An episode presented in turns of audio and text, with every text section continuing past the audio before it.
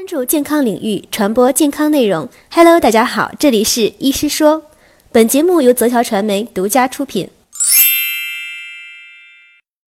大家好，我是陈春燕，是来自云南省第三人民医院内分泌科的主任医师，硕士研究生导师。那我从事临床工作已经三十多年了。那么在这个过程当中呢，也遇到了非常多的患者，和他们也有很高兴，也有很有益，也有很不高兴的时候。那和我们之间的沟通就有非常大的关系。那在这里想和大家今天分享的主要是一个医患沟通的这个话题。那想举例的主要就是我们有一个老病人，他的要求非常高，他是一个。延朝的一个战士，那么这个老人家呢，他有三个孩子，三个孩子都特别的成器，那他也非常关注他的家庭，但是他有类风湿性关节炎，也有糖尿病，手非变形的很严重，那么同时呢，他的身体状况呢也非常的不太好，非常不好，心肺功能都比较差。自从他他全部医院都跑过来，很多大医院他也去看过。但是呢，因为他都是觉得不是很满意，那么最后到了我们医院我们科，那么我们同时对他的两个疾病进行了治疗，一个是类风湿性关节炎，他的手从不能够活动、不能够生活自理，到一步步的他能够生活自理，他非常开心，同时也把他的血糖一步步的调到了正常，生活质量得到了明显的提高，老人家非常的高兴。从此以后，他经常的每一年基本上都要到我们科来报道，同时带上他的爱人还有小孙女，都经常来看望我们的医护人员。那么在这个过程当中呢，我们和他的关系也自然而然的是从医患关系走到了一个医生和朋友之间的关系。他对我们的信任也日益增加。呃，我觉得有一次非常感动的是，他非常。他要要求我们全科医护人员都到他们家去吃东西，但是因为时间的关系，还有工作的关系，我们都没办法成行。最后老人家已经八十多岁了，他把他们家做的酥油茶，那么酥油茶是他自己最最喜欢喝的一种，呃，食物，他想和我们一起分享。最后他在家里把它熬好，用两个我们说的那种热水瓶。装好，和他的夫人一起把它拎抬到了我们的科室里面，让我们每一位医生都能喝到他的一瓶一杯酥油茶。那么那个酥油茶，因为大家我不知道大家喝过没有，它的味道我至今难忘。虽然我不是非常 喜欢，因为热卡很高嘛，我们搞糖尿病的都不愿意吃高热卡的东西，但是他们这一家人给我的温暖，至今。都没有消失，那我想这就是一个很好的医患沟通的例子。当然，这个老人最后因为心脏心脏病突发走掉了，他的夫人后来又给我们送过一次酥油茶。然后他的小孙女，他让他学的是医，当然最后学的是药，那是因为啊在报志愿的过程当中可能有其他的原因。但是这一家人对我们现在。科上的每一位医生对他们家都记得很牢，他给我们都是很正的东西。我们想，我们医生也要给患者很正的东西。那当然，这其中就涵盖了一个医术，你要有一个非常好的技术，把病人的病治好，同时和他也能够在思想上有一种共鸣，然后我们再有一个很好的一个沟通和交流。这样子呢，我呃，我个人的任务经验认为呢，就是我们的病人就会跟你跟得比较紧，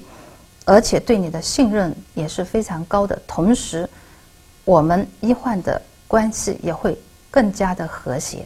那当然，这个例子呢，我觉得呃，也希望和大家一起来分享的，就是说，在我们医生理解你的同时，你看这个患者给我们的信任，其实是让我们获得了更多的信心。那我想，我们嗯，如果大家还想再听其他的故事，那我可以再分享另外一个。那么他是我们嗯，我们这个系统里面的一个做公安的一个领导。他本人呢，就是他们一家人都在我们科治疗。原因呢，就是说开始来的时候，其实可能他们也是抱着有一点观望的态度，因为他们家条件比较好嘛，可以到干部病房，也可以到其他的更好的条件的地方去治疗。但是最终呢，他们仍然是选择了内分泌科。原因呢，就是觉得我们跟老人的沟通，以及服务，还有我们对老人的治疗，他们都比较满意。那么最后，他妈妈也是因为心功能衰竭走掉了，但是他爸爸又因为糖尿病、心梗，呃，被我们抢救过来安了支架，那当然是送到心内科安的。从此以后，他们家对我们的信任是日益增加。那么现在老爷子的生活还是非常好的，已经接近九十岁。那么我们现在这个公安的领导呢，他现在也是糖尿病，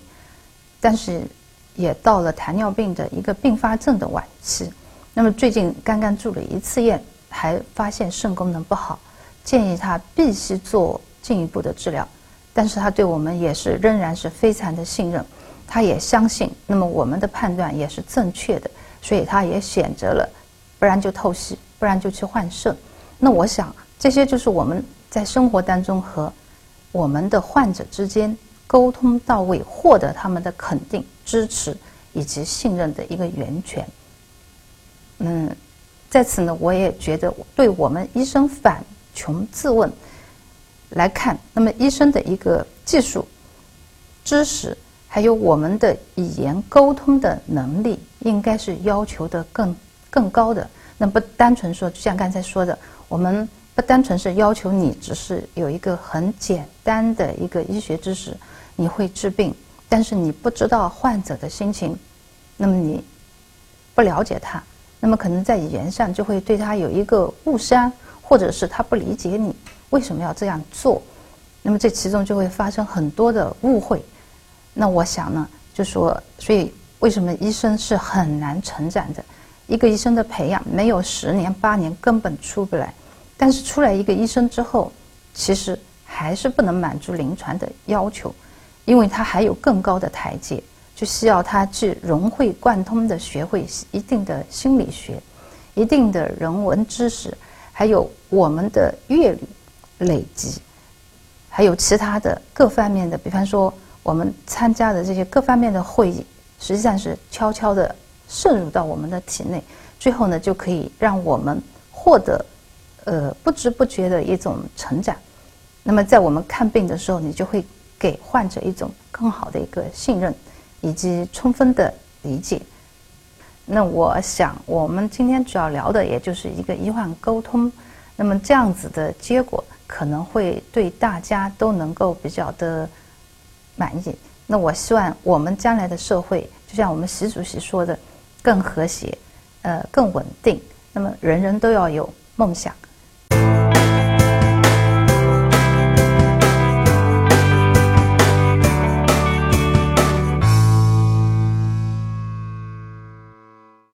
本期音频内容就到这里，更多精彩分享，敬请关注“一视频”微信公众号。